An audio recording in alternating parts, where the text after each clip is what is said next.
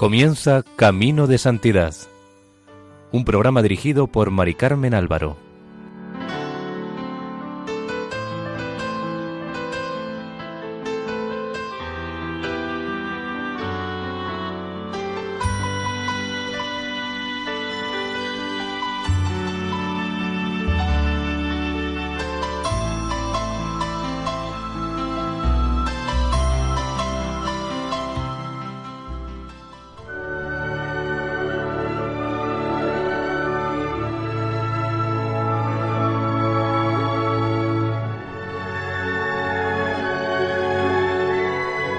Nuestra cordial bienvenida al programa Camino de Santidad, realizado por el equipo de Radio María en Castellón, Nuestra Señora del Lledó. Les invitamos a escuchar el primer capítulo dedicado a la vida de Fray Leopoldo de Alpandeire.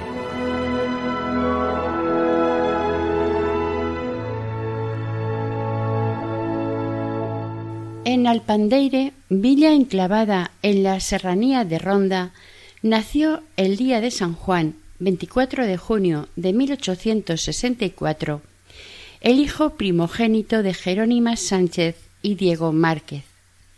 Fue bautizado en la iglesia parroquial dedicada a San Antonio de Padua el 29 de junio de dicho año, 1864, y le fueron impuestos los nombres de Francisco Tomás de San Juan Bautista. Después irían llegando más hijos, de los que sobrevivieron tres, dos chicos y una chica. Tanto por parte del padre como de la madre, hasta donde ellos recordaban, todos sus ancestros se habían dedicado a la agricultura, al cultivo de cereales, almendros, olivos y castaños, así como a la cría de pequeños rebaños de cabras. En Alpandeire y llevando este género de vida vivió Francisco hasta sus treinta y tres primeros años. Su madre fue quien se preocupó de inculcarle las cosas de Dios, además de explicarle lo más básico de la religión.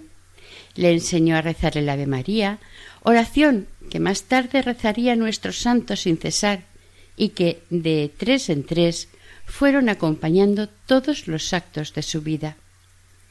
Con esta sola plegaria lograría muchas victorias sobre el infierno, enjugaría infinitas lágrimas, honraría al cielo y obraría multitud de prodigios. Seguramente todo lo que aprendió, tanto a leer como a escribir y cultura general, lo aprendió en la escuela del pueblo, estos conocimientos le sirvieron después para llenar muchas libretas y escribir un sinnúmero de sobres en el desempeño de su oficio de limosnero. Cuando tuvo edad para ello, su padre le enseñó el manejo de los instrumentos de labranza, el mando de la yunta y las labores del campo. En su niñez afirmaron después algunos ancianos del pueblo fue siempre muy juicioso, alegre y buen compañero en los juegos, y al parecer los peores ratos de su infancia los pasó el pequeño Francisco Tomás en la escuela, ya que entonces una de las primeras reglas era que la letra con sangre entra. Se sabe que siempre ponía su mejor voluntad y aplicación, pero también es verdad que intelectualmente no sobresalía. Destacó más bien por su bondad y nobleza de carácter, lo cual le venía de familia y del buen ejemplo que recibía. Un día, al empezar a caer la noche, su madre encendió la chimenea para preparar la cena y se dio cuenta de que no tenía ni una gota de aceite. Llamó a Francisco Tomás, que estaba jugando con dos compañeros, y le dio dos reales y una alcuza para que fuera a la tienda a comprarlo. De camino a la tienda, antes de llegar, el niño vio dos faroles encendidos que avanzaban en dirección hacia él, al ritmo del sonido de una campanilla. Una voz lastimera suplicaba una limosna para las ánimas benditas. Inmediatamente tuvo la inspiración de que los dos reales que apretaba en sus manos podían calmar las llamas que abrasaban a las almas suplicantes, y sin pensarlo más se acercó al hombre que llevaba el cepillo y depositó en él la moneda de plata.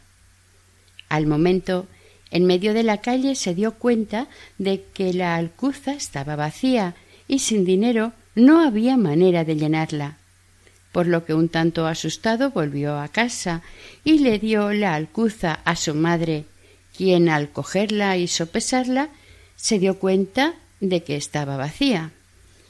Le preguntó a Francisco si no había aceite en la tienda, y el niño le dijo que no tenía dinero, que lo había dado para las ánimas.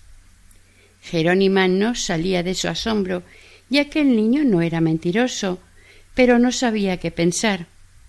Entonces, enfadada, le registró los bolsillos y su sorpresa fue grande, pero menos que la del propio Francisco, cuando encontró en uno de los bolsillos la misma moneda que él decía haber dado para las ánimas. Entonces regresó a por aceite y tuvieron para la cena, pero Francisco aquella noche tardó en dormirse ya que no salía de su estupor. Dios había acudido en su auxilio aquel atardecer, y Francisco, confiando en ello, siguió repartiendo a diestro y siniestro su ropa, su calzado y el dinero que cayera en sus manos, lo cual le ocasionó más de un problema, ya que el cielo no estaba siempre predispuesto a sacarlo de todos sus caritativos conflictos. Aquella noche debió de quedar convencido de lo que más tarde repetiría tantas veces Dios da para todos. Cuando Francisco Tomás tenía poco más de diez años, solía pastorear un pequeño rebaño de su padre compuesto de unas pocas cabras y dos cerdos. Un día se encontraba junto con otros niños pastoreando en el monte llamado El Cuervo, situado sobre el pueblo, cuando aparecieron en el horizonte unas nubes negras que iban acompañadas de truenos y relámpagos. Como no parecía probable que pudieran llegar secos al pueblo, Francisco Tomás propuso refugiarse todos al abrigo de una peña y rezar el rosario para pedirle a la Virgen que los protegiera de la tormenta. Todos estuvieron de acuerdo, menos uno que respondió además con una sonrisa irónica al oír la propuesta de rezar, y reunió rápidamente a su rebaño y empezó a bajar. Los demás desconcertados le siguieron. Al momento se levantó un fuerte vendaval y empezó a llover. El muchacho que se adelantó corría a toda prisa monte abajo, y de pronto cayó fulminado por un rayo. Todos quedaron aterrados, y este terror, con proyecciones sobrenaturales, se extendió por toda la villa. Francisco solía asistir todos los días a la misa del alba, y por la noche, cuando volvía del campo, subía la escalinata del templo para visitar al Señor. A veces, cuando la puerta de la iglesia estaba cerrada, rezaba con la cabeza puesta sobre ésta.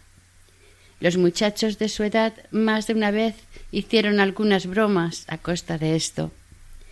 Al salir al campo, en más de una ocasión, dio toda su comida o la compartió con el primer mendigo con el que se encontraba, viéndose obligado después a soportar el duro trabajo del día sin apenas probar bocado o sin probarlo en absoluto. Su padre decía que no les daba ningún disgusto, pero que no servía para vivir en el pueblo. Por aquel entonces había en Alpandeire un joven coadjutor que sin ningún género de dudas fue el primero que modeló el espíritu de Francisco Tomás, y tuvo mucha influencia sobre él. Este sacerdote se llamaba Tomás Arcadio Sánchez Bullón, por sobrenombre el obispo de la Serranía. Era natural de Alpandeire y un apóstol, además de ejemplar sacerdote, con sus hechos más que con sus palabras. Cabalgando en su asnillo recorría los pueblos llevando la gracia de Dios de confesionario en confesionario, atendiendo a los enfermos y haciendo su apostolado por donde pasaba. En septiembre de 1891 don Marcelo Espínola y Maestre, obispo de Málaga, visitó los pueblos de la serranía de Ronda, entre ellos Alpandeire. Allí confirmó a nuestro santo, quien, fortalecido con el don del Espíritu Santo, no dudó en confesar valientemente a Cristo en momentos difíciles para la religión. Un día, Francisco Tomás le dijo a su madre, sin más preámbulos, que quería irse fraile. Esta nos extrañó, al igual que el resto de los familiares cuando se fueron enterando. Su madre, toda emocionada, bendijo a Dios y en secreto se lo comunicó a Diego, su marido, quien, más realista, pensaba que ahora que le podía ayudar en las labores del campo se quería ir. Además, había otro problema. ¿Con qué medios iban a contar para que pudiera seguir su vocación? A esto se añadía otro problema. Hacía cincuenta años que las órdenes religiosas habían sido expulsadas de España y sus bienes mal vendidos, y aunque algunas órdenes iban regresando poco a poco. Pero ¿cómo podrían ponerse en contacto con ellas desde aquel rincón del mundo? Llegaron los años en que tuvo la obligación de servir a la patria.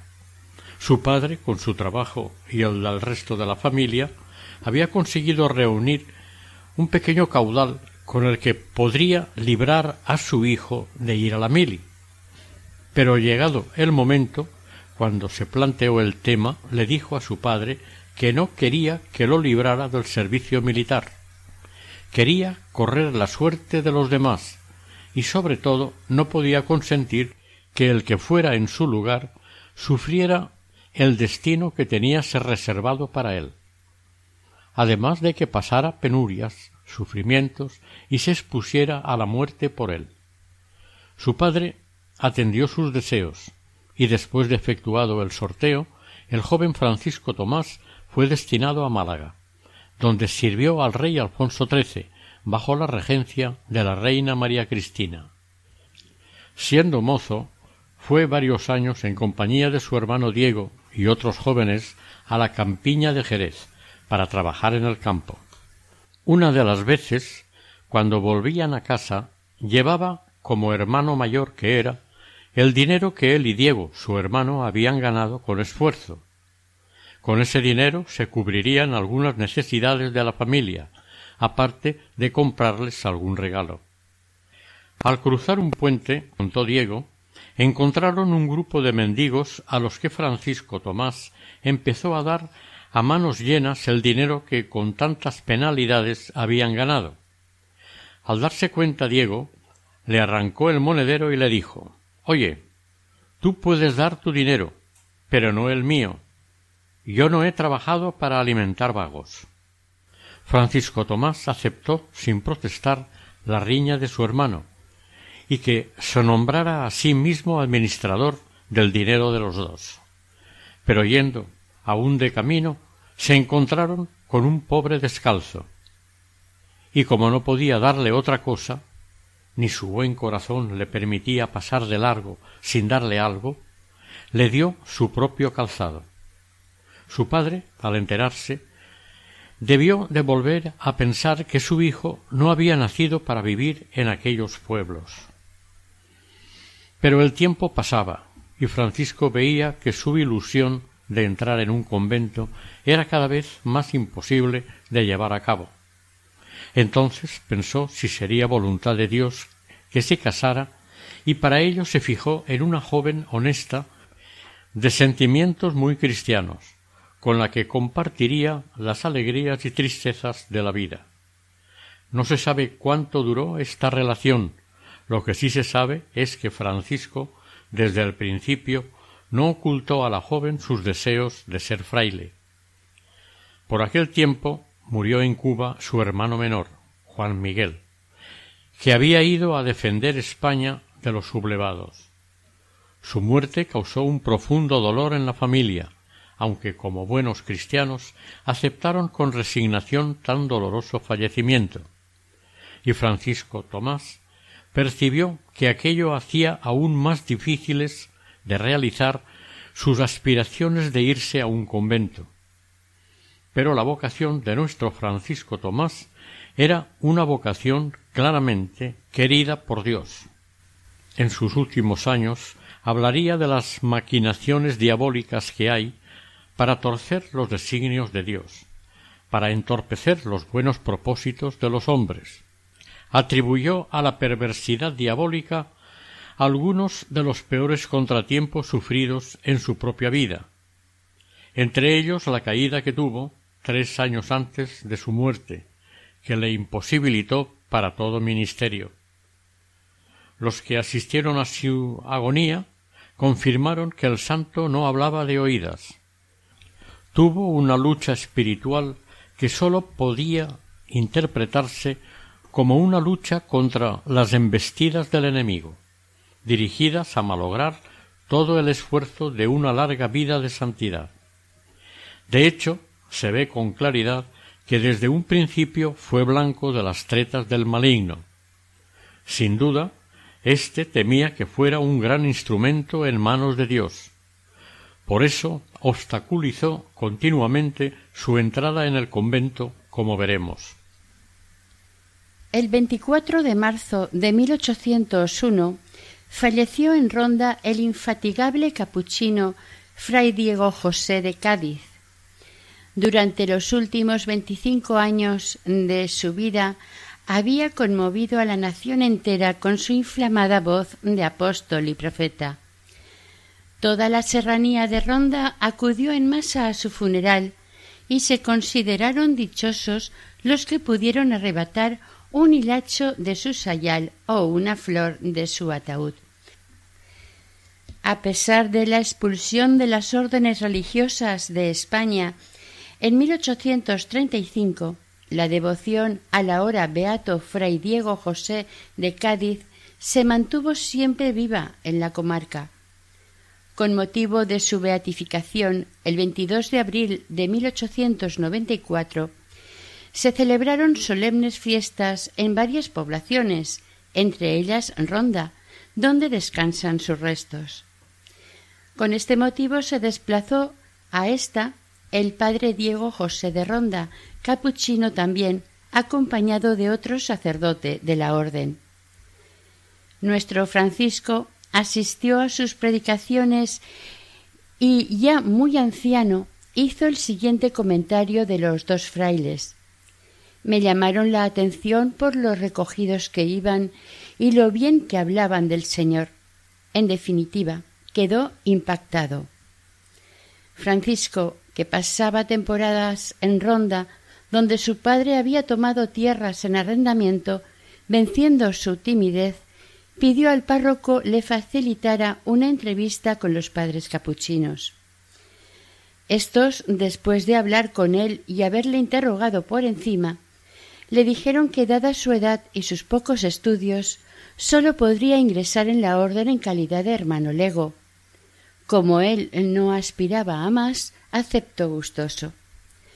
Una vez recibido el cuestionario que le enviarían, debería solicitar oficialmente su ingreso. Pero este cuestionario prometido jamás le llegó. En mayo de 1895 se celebraron unas jornadas en honor al beato Fray Diego José de Cádiz, y Francisco asistió a las misas pontificales del Triduo y a los sermones de mañana y tarde predicados por los mejores oradores sagrados de Andalucía, entre ellos el obispo de Málaga, Monseñor Spínola. En aquellos días, impregnado de discursos, sermones, versos y cantos en funciones religiosas, captó la mística del espíritu franciscano encendido en deseos de idéntica perfección, expresó con una determinación inquebrantable Yo quiero ser un fraile como estos. Estas palabras no reflejaban un mero deseo de vestir el hábito, sino de modelar, configurar en su carne el ideal que se había forjado de lo que debe ser un auténtico hijo de San Francisco, hasta conseguir la capacidad de amor, inmolación y renuncia del beato Diego, cuyas ejemplares virtudes y asombrosa vida le llenaron de entusiasmo. Y este ideal fue el que viviría durante toda su vida de religioso. Algún tiempo después fue a predicar en Ronda el padre Cándido de Monreal. Francisco Tomás volvió a solicitar por segunda vez su ingreso en la orden. El padre Cándido no sólo le escuchó, sino que le prometió tratar él mismo el asunto con el padre provincial, y le dijo, además, que teniendo en cuenta las anteriores circunstancias, no tardaría en tener noticias sobre su admisión. Pero el demonio, por segunda vez, debió de actuar, porque pasaron bastantes meses y seguía sin tener noticias. Desde su primera entrevista habían pasado cuatro años. Decididamente, Francisco Tomás era un dechado de paciencia. Finalmente, se le ocurrió acudir a un sacerdote de Ronda, don Rafael, pariente lejano suyo y amigo de la familia. Don Rafael se decidió a tomar cartas en el asunto sin intermediarios y escribió directamente al padre provincial de los capuchinos, pidiendo por tercera vez el ingreso en la orden para Francisco Tomás. Afortunadamente la respuesta llegó rápida y era favorable. Vencidas por fin todas las dificultades, llegó la hora de despedirse de sus familiares. Esta despedida quizás era para siempre. Se despidió de su madre, que no daba fin al último abrazo, de su padre y de su novia Antonia, que no opuso resistencia a los designios de Dios. De madrugada salió del pueblo y se desplazó hasta Ronda, donde tomó el tren para Sevilla llegando al anochecer. Entrado en el convento, la realidad no defraudó sus ilusiones. Apenas pisó el atrio de éste, le pareció encontrarse al borde de la tan deseada felicidad. Francisco esperó en el locutorio, donde no tardó en aparecer el padre guardián y maestro de novicios, fray Diego de Valencina, Después, éste le invitó a traspasar la puerta de clausura. La Inmaculada le dio la bienvenida sonriente desde el centro del patio conventual. Nunca olvidarían la impresión de serena paz que le produjo su entrada en el claustro. Tras una corta visita al sagrario, fue acompañado hasta su pequeña celda, donde con una sola mirada abarcó todo lo que había una mesa modestísima con taburete, un palanganero de hierro, una cama que dejaba adivinar su dureza y sobre la cabecera, colgados de la pared, dos toscos maderos formando una cruz. Por la mente de Francisco pasaron en ese momento las dos mujeres a las que más había querido, su madre y Antonia, y queriendo quitarse aquel pensamiento de la mente, dirigió una mirada a la cruz y cayó de rodillas con el rostro entre las manos. Fue el adiós del corazón, el adiós definitivo a todo lo que más le ataba de cuanto había dejado, y fue el abrazo definitivo con la cruz. Al día siguiente, vestido aún con su traje de los domingos, fue puesto bajo la dirección de un hermano de edad que le iba mandando todo lo que tenía que ir haciendo pelar patatas, barrer algún claustro o recoger hortalizas en la huerta. Él estaba dispuesto a obedecer en todo. Después, como casi todos sus conocimientos estaban relacionados con el cultivo de la tierra, fue nombrado ayudante del hermano hortelano. La azada le seguía como fiel compañera, pero él no había ido al convento buscando vivir mejor, sino santificarse mejor. Trabajaba con el mismo ardor que las fincas familiares, pero no con igual comodidad, ya que cavar la tierra horas y horas vistiendo un hábito de burda estameña, bajo un sol tan abrasador como el de Sevilla, era un martirio. Pero a cambio descubrió que en el pueblo recogía los frutos de la tierra pero desaprovechaba gran parte de los valores espirituales del trabajo. Y en el convento aprendió a que cada dura jornada sobre la tierra de cultivo fuese íntegramente una ofrenda para el Altísimo.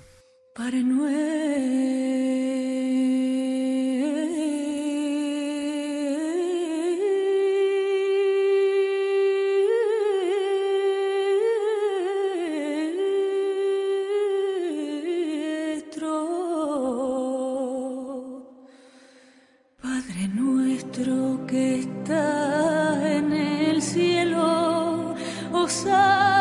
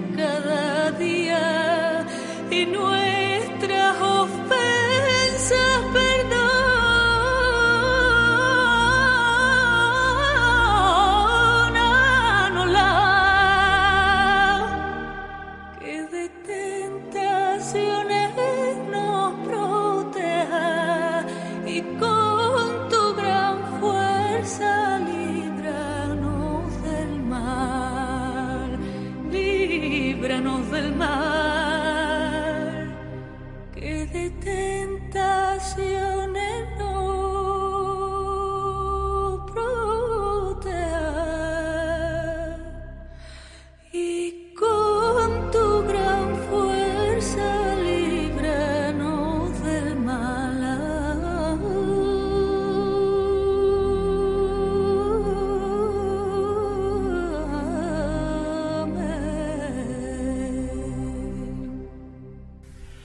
La nueva vida fue para él un doble placer arrancar las malas hierbas de la huerta y arrancar también de cuajo los resabios, los defectos de la naturaleza corrompida del hombre antiguo, que batallaba por sofocar los ideales de su espíritu para cultivar y cosechar en ambos, espíritu y huerta, sabrosos frutos para el tiempo y para la eternidad. Finalizado el postulantado, que en atención a los años que había estado esperando y a los inmejorables informes recibidos le fue acortado, entró muy pronto en el noviciado. Este dio comienzo a las diez de la mañana del 16 de noviembre de 1899 en la pequeña capilla que había sido celda del beato Diego José de Cádiz. Allí le vistieron el hábito de San Francisco, con la carga de responsabilidades que lleva consigo. El hábito, escribió un pensador, no es un vestido sobre la piel, sino sobre el espíritu. Francisco Tomás se esforzará en adelante por llevarlo con todo el decoro que se merece, y a partir de entonces, siempre que se refería a él, decía santo hábito. Desde aquel día jamás se despojaría de él, ni de día ni de noche, a excepción de los días de revolución en los años 1931 y 1936, en que se vio obligado a vestir de seglar por obediencia. Sólo esto le pudo obligar, pues las circunstancias políticas adversas le suponían un aliciente más para llevar el hábito y confesar a Cristo públicamente, ya que estaba dispuesto y deseoso de derramar su sangre en la confesión y defensa de su fe. Junto con el hábito de capuchino recibió el nombre en religión de Fray Leopoldo, nombre que, no por esperarlo, ni ser de los más comunes, le causó impresión. El nombre, diría más tarde, riéndose de sí mismo, me cayó como un jarro de agua. El noviciado capuchino es un año de prueba, de demostración de aptitudes físicas y espirituales, bajo el máximo rigor de la vida capuchina. No bastará con dejarse crecer la barba. Se habrá de crecer sobre todo en la práctica de virtudes y en madurez espiritual. Durante el año de noviciado estaban entonces prohibidas no sólo las visitas de familiares, sino también las cartas de los propios padres. En Fray Leopoldo todos los religiosos advirtieron desde un principio una naturalidad admirable y constante.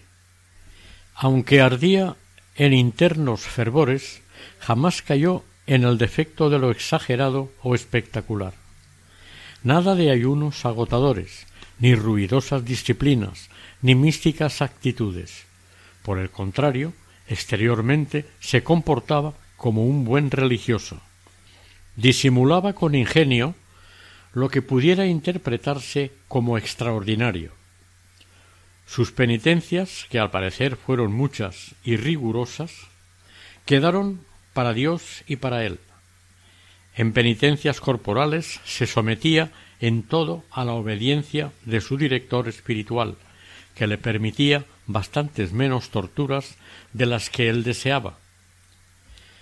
El fundamento de su perfección consistiría en cumplir en todo la voluntad de Dios. Para él la voluntad de Dios era lo único que contaba. La aceptó siempre con todas sus consecuencias, jubiloso y confiado, porque sabía que todo lo que sucediere estaba dispuesto para su bien por la providencia paternal de Dios. La naturalidad con que realizaba sus vencimientos no dejaba traslucir sus luchas, sus violencias íntimas. Todo lo que se ha investigado en busca de infracciones e inobservancias de la regla de San Francisco ha resultado infructuoso. No se ha encontrado que fallara en nada. Uno de sus connovicios dijo de él, al hablar de sus maneras externas, que era tosco, pero la virtud hizo de él un hombre venerable. El padre Juan Bautista de Ardales, conovicio también de fray Leopoldo, dijo Nunca pude sorprender en él ninguna falta. Toda su preocupación desde que entró en la orden fue hacer la voluntad de Dios y cumplir con la obediencia. Cumplido el año de noviciado, tuvo lugar la profesión religiosa, y finalmente la ropa de seglar que había llevado en su día al convento fue repartida entre los pobres. Así rompía los últimos vínculos que le ligaban a la vida del siglo. Había quemado los barcos. Tenía treinta y seis años. Ya profeso, el único cambio que hubo fue que pasó de estar en una celda en el noviciado a tenerla entre los profesos pero su vida de fervores y austeridades era la misma. Algún tiempo después hizo falta un hortelano en Antequera, y allí fue enviado nuestro santo. De aquellos días contaba él un suceso tragicómico que sucedió en el convento. Al levantarse la comunidad para el rezo de medianoche, alguien oyó ruido en la huerta y lanzó el grito de que había ladrones. El padre superior, con arrestos, se asomó por la ventana con el mango de una escoba a modo de escopeta y exigió a los presuntos salteadores que se rindieran. Fray Leopoldo, al momento, con un tono de voz entre respetuosa y divertida, respondió Padre guardián, soy yo, Fray Leopoldo, que estoy regando la huerta. Efectivamente, como la alberca no era capaz de retener toda el agua que corría durante la noche, y por otra parte el agua que le correspondía a la huerta no era demasiada, regaba de noche con el fin de aprovechar hasta la última gota. Y como cumplía su deber silenciosamente, sin comunicar a nadie sus sacrificios, por eso se produjo aquel involuntario alboroto. La permanencia de fray Leopoldo en Antequera coincidió con los comienzos del seminario, destinado a la preparación de aspirantes para formar futuros misioneros capuchinos. Allí comprendió fray Leopoldo la gran empresa que se reemprendía tras los viejos muros del restaurado convento. Allí se percató de las dificultades materiales que eran un obstáculo para la formación de los futuros misioneros y se ofreció voluntario en pro de esta causa. No se sabe con exactitud cuándo fue destinado fray Leopoldo a Granada. Quizás hacia el otoño de 1903. Lo que sí se sabe con certeza es que el 23 de noviembre de 1903 emitió sus votos solemnes en el convento de Granada. Ese mismo año y mes recibió la comunidad siete marjales de tierra, la casi totalidad de la huerta, que en 1835, con la desamortización de Mendizábal, les había sido expropiada, y fray Leopoldo fue el designado para trabajarla.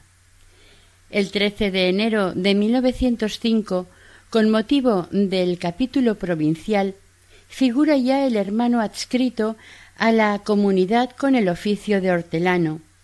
Ocupaba el cuarto lugar entre los cinco hermanos profesos pertenecientes a la comunidad. Estos primeros años en Granada fueron los últimos que vivió en absoluto retiro tras los viejos muros conventuales. Fueron años de soledad y profundidad espiritual. De vez en cuando sus compañeros lo sacaban de paseo al campo o a visitar los monumentos de la ciudad, aunque no en plan turístico, sino que sus salidas casi siempre tenían por objeto algún lugar espiritual, como el Carmen de los Mártires, donde fueron martirizados dos de sus hermanos de hábito, siendo decapitados por el propio Mohamed VII, sultán de Granada, o al templo de la patrona de la ciudad, nuestra Señora de las Angustias. Estas excursiones piadosas le proporcionaban buenos motivos para meditar y le hacían aumentar sus ansias de santidad. Nuestro hermano estuvo desempeñando varios años el oficio de hortelano con ejemplaridad y pronto saltó la noticia de que el convento poseía un hortelano que entendía el oficio, que trabajaba duro y cosechaba unos frutos sensacionales. En 1913 fue destinado al mismo convento Fray Salvador de Casa Bermeja, hermano más antiguo que él en la orden y que sería para nuestro fraile su alma gemela. Fray Salvador era más experimentado y más culto, y le mostró varios horizontes de espiritualidad. Se les pasaban horas hablando de Dios, sobre todo la tarde de los domingos y fiestas de guardar. Fray Salvador era muy devoto de la Virgen y había adquirido tal confianza con ella que sus días transcurrían en continuo diálogo con la señora. A Fray Leopoldo le sucedió un día de carnaval en que los enmascarados iban cargados de alcohol que, en plena Gran Vía, alguno de ellos la emprendieron con nuestro santo y le zurraban despiadadamente. Este no sabía cómo salir de allí, si no era, cuando menos, con alguna costilla rota. De pronto apareció por allí un militar fornido que, sable en mano, dispersó a la turba. Apenas repuesto fray Leopoldo, buscó con la vista a su defensor para agradecerle su ayuda, pero no le fue posible encontrarlo, a pesar de que era corpulento. Cuando llegó al convento le contó el incidente a fray Salvador, para que diera gracias a Dios con él por haberlo salvado de semejante peligro. El hermano, cuando lo hubo oído, sin más rodeos le aclaró. Aquel militar no era otro que su ángel de la guarda. Fray Salvador era el cocinero del convento, pero se rumoreaba que apenas pisaba la cocina. A todas horas estaba en el coro o en la iglesia, pero nadie podía protestar porque su comida era de lo más sabrosa y satisfacía el paladar más exigente. No faltó quien insinuara que allí había algún misterio, como el de la yunta de bueyes de San Isidro Labrador. El superior mismo dijo que él, que siendo el mejor cocinero, gastaba menos que ninguno. Su tipo de muerte también fue especial. A sus sesenta y cuatro años pensó que ya había vivido bastante y que ya era hora de abandonar el destierro para disfrutar de la visión de Dios cara a cara. Decidido a ello, se dirigió al altar de la Divina Pastora, de la cual era devotísimo, y cuya novena se estaba celebrando con toda solemnidad. Con la naturalidad de un niño que pide un juguete, suplicó a la Virgen que se lo llevara con ella, que deseaba celebrar su fiesta en el cielo. Él se lo comunicó a los frailes, así como la respuesta recibida. Al parecer sus días no estaban cumplidos, su deseo sería satisfecho, pero el año siguiente, en los mismos días de la novena. Los frailes se encogieron de hombros ante semejante noticia, pero él estaba gozoso e impaciente, contando los días y las horas que le separaban de su anhelado fallecimiento. Transcurrido el año, cuando faltaban solo dos semanas para la fecha señalada, el padre Francisco de San Sebastián tuvo que salir de viaje para predicar durante un mes. Fray Salvador fue a buscarlo para despedirse y le aseguró que cuando volviera del viaje él ya se habría ido a la patria eterna. También se despidió del padre vicario hasta la eternidad, porque cuando volviera no podría hacerlo, ya que éste iba a predicar fuera y él no estaría cuando regresara. Finalizados los solemnes cultos del primer día de la novena a la Divina Pastora, una vez que hubo preparado la cena para la comunidad, llamó a la habitación del Padre Superior para pedirle le administrara el sacramento de la extremaunción. El superior, aunque sabía lo que se rumoreaba, quedó desconcertado y le mandó acostarse y que se dejara de ilusiones. Y aunque Fray Salvador insistió en que no eran ilusiones, obedeció y se fue. Al cabo de un rato volvió Fray Salvador a insistir, y el superior lo mandó de nuevo a su celda diciéndole Ande, acuéstese si se encuentra indispuesto y no vuelva a salir de la celda obedeció al pie de la letra.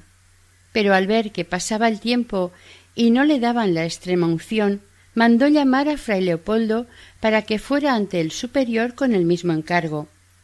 Fray Leopoldo, ante las dudas del superior, le dijo que el hermano decía que se moriría pronto y le quedaría el remordimiento de que uno de sus religiosos hubiera muerto sin sacramentos en vista de que el hermano seguía insistiendo y esperaba al superior tendido en su estera, el superior se decidió a darle el último sacramento, el cual fray Salvador recibió con una gran alegría.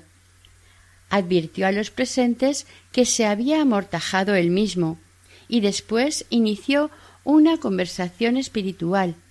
Transcurrido un tiempo, suspendió el diálogo, sonrió mirando algo que sólo él veía y expiró. Aunque esto parece una leyenda, lo contaron los testigos que estuvieron presentes. Este suceso tuvo lugar el 14 de abril de 1928, sábado, primer día de la novena a la Divina Pastora. Durante el entierro, Fray Leopoldo portaba la cruz procesional Gruesas lágrimas le rodaban por las mejillas y la barba. Lloraba su orfandad espiritual. Aquello suponía para él una gran pérdida. Dios le había privado de una valiosa asistencia. Sin duda, pretendía obligarle a caminar solo. En 1913, el padre Ramón de Ginés desempeñaba el cargo de secretario provincial con residencia en Sevilla. Había convivido varios años con fray Leopoldo en Granada, y probablemente su personal impresión sobre la virtud de éste era que donde está fray Leopoldo llueven las bendiciones de Dios. Por ello no paró hasta que consiguió llevárselo con él. Allí le encomendaron la atención de la portería, pero la providencia tenía otro proyecto para nuestro santo, porque no se sabe a ciencia cierta la causa, pero a los tres meses, concretamente el 21 de febrero de 1914, ya estaba de vuelta en Granada. Allí permanecería durante medio siglo largo. En esta ciudad, mimada por la mano del Creador, se haría familiar el caminar silencioso de fray Leopoldo, el hermanico, de la barba blanca, quien con sencillez fue sembrando por donde pasaba su apostolado, silencioso pero intenso, poniendo una nota viva de la devoción mariana ya tradicional entre los granadinos. Tampoco fue poca cosa, como iremos viendo, el apostolado que hacía con sólo su presencia. Fray Leopoldo era más bien bajito de estatura, pero fornido, rollizo y resistente, de pelo castaño tirando a rubio, que pronto se convirtió en blanco. Su temperamento era cálidamente cordial, con una voz de tonos profundos que parecían salir más que de la garganta del corazón. Hablaba despacio y rezaba más despacio aún. A pesar de los años no perdió su acento malagueño con el característico ceceo de la serranía. Era de carácter sincero y se mostraba tal cual era, sin refinamientos posteriores. No era hombre de muchas palabras, pero sí de una precisión sorprendente cuando hablaba. Después de escuchar o reflexionar contestaba escuetamente y con tanta oportunidad que llamaba la atención incluso de intelectuales quienes no disimulaban su asombro ante la madurez y discreción de este hombre, rudo en apariencia y sin estudios. Además tenía muy buen humor, que le ayudaba a salir airoso en muchas situaciones. Siempre iba vestido igual, hábito y capa remendados y reídos, fuera la estación que fuese. Alguna vez vistió un hábito nuevo. Pero bastó que alguien pidiera uno para servir de mortaja a algún terciario o bienhechor para que él entregase el suyo. Él prefería remendar, ir renovando sus hábitos pieza tras pieza, tras el punto que hacía difícil ver la sarga primitiva. A pesar de esto, siempre iba limpio y aseado. Se puede decir que sus pies no conocieron el calzado. Seguramente empezó a andar descalzo cuando en Alpandeire daba su calzado a los pobres. La mayor parte de los trabajos de la huerta los hacía descalzo, y durante su vida religiosa caminó con sus sandalias capuchinas compuestas de unas suelas sujetas a los pies con dos tiras de cuero. Con los inviernos tan fríos de Granada se le abrían profundas grietas que le producían una gran tortura y a menudo le brotaba muchísima sangre. Un farmacéutico, admirador suyo, le ofrecía insistentemente remedios para curarlas, pero él se negaba, hasta que un día fray Leopoldo le explicó Mire usted, yo soy ya viejo, y no hago ninguna penitencia. ¿Qué menos que sufrir estas cositas que nos envía el Señor?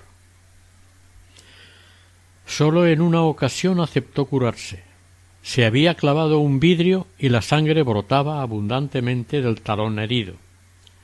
Llamaba la atención el rastro de sangre que dejaba por las aceras.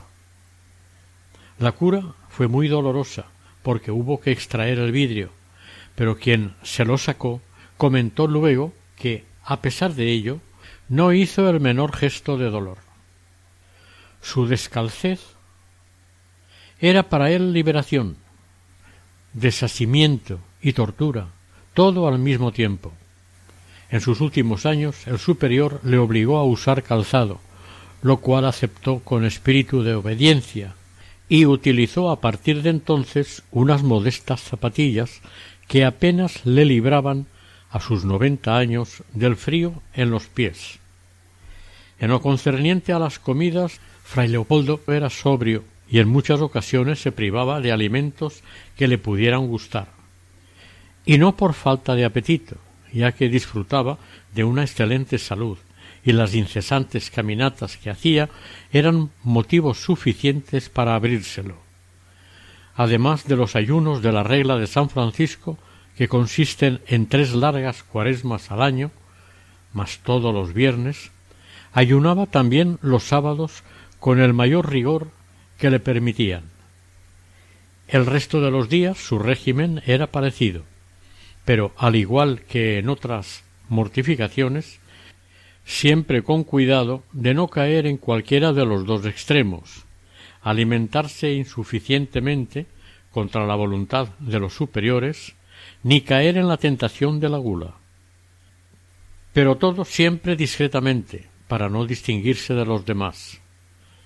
Para conseguir hacer penitencia, mezclaba varios alimentos que no abrían precisamente el apetito, o bien, con el pretexto de que estaban demasiado calientes, les echaba agua, con lo que conseguía hacer más insípidos los alimentos, que ya de por sí no eran muy apetitosos.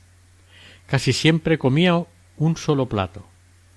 A los hermanos jóvenes o postulantes más cercanos a él, en la mesa, les pasaba lo mejor de su plato, con la excusa de que, como jóvenes, necesitaban más alimento. El postre y alguna otra cosa más se lo guardaba para los pobres.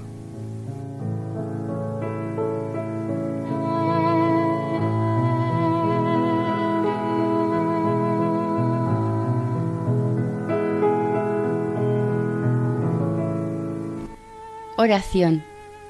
Señor, tú que dijiste, el que se humilla será enaltecido vuelve los ojos de tu misericordia a las virtudes que practicó tu fiel servidor Fray Leopoldo de Alpandeire, y haz que también nosotros vivamos humildes y puros en tu santo servicio. Dígnate glorificar a tu siervo en la tierra y concédenos, por su intercesión, la gracia que te pedimos, si es de tu divino agrado. Amén.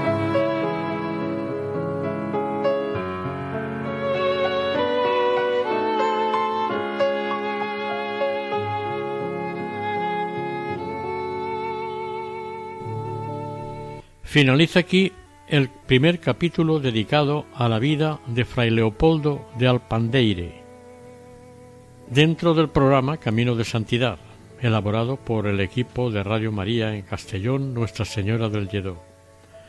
Para contactar con nosotros pueden hacerlo a través del siguiente correo electrónico camino de santidad radiomaria.es. Deseamos que el Señor y la Virgen nos bendigan.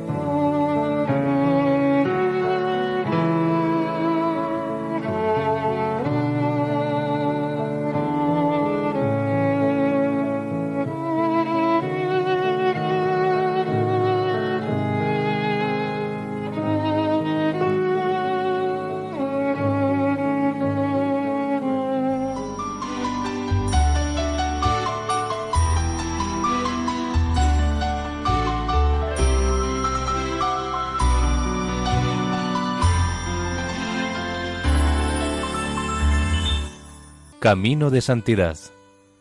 Un programa dirigido por Mari Carmen Álvaro.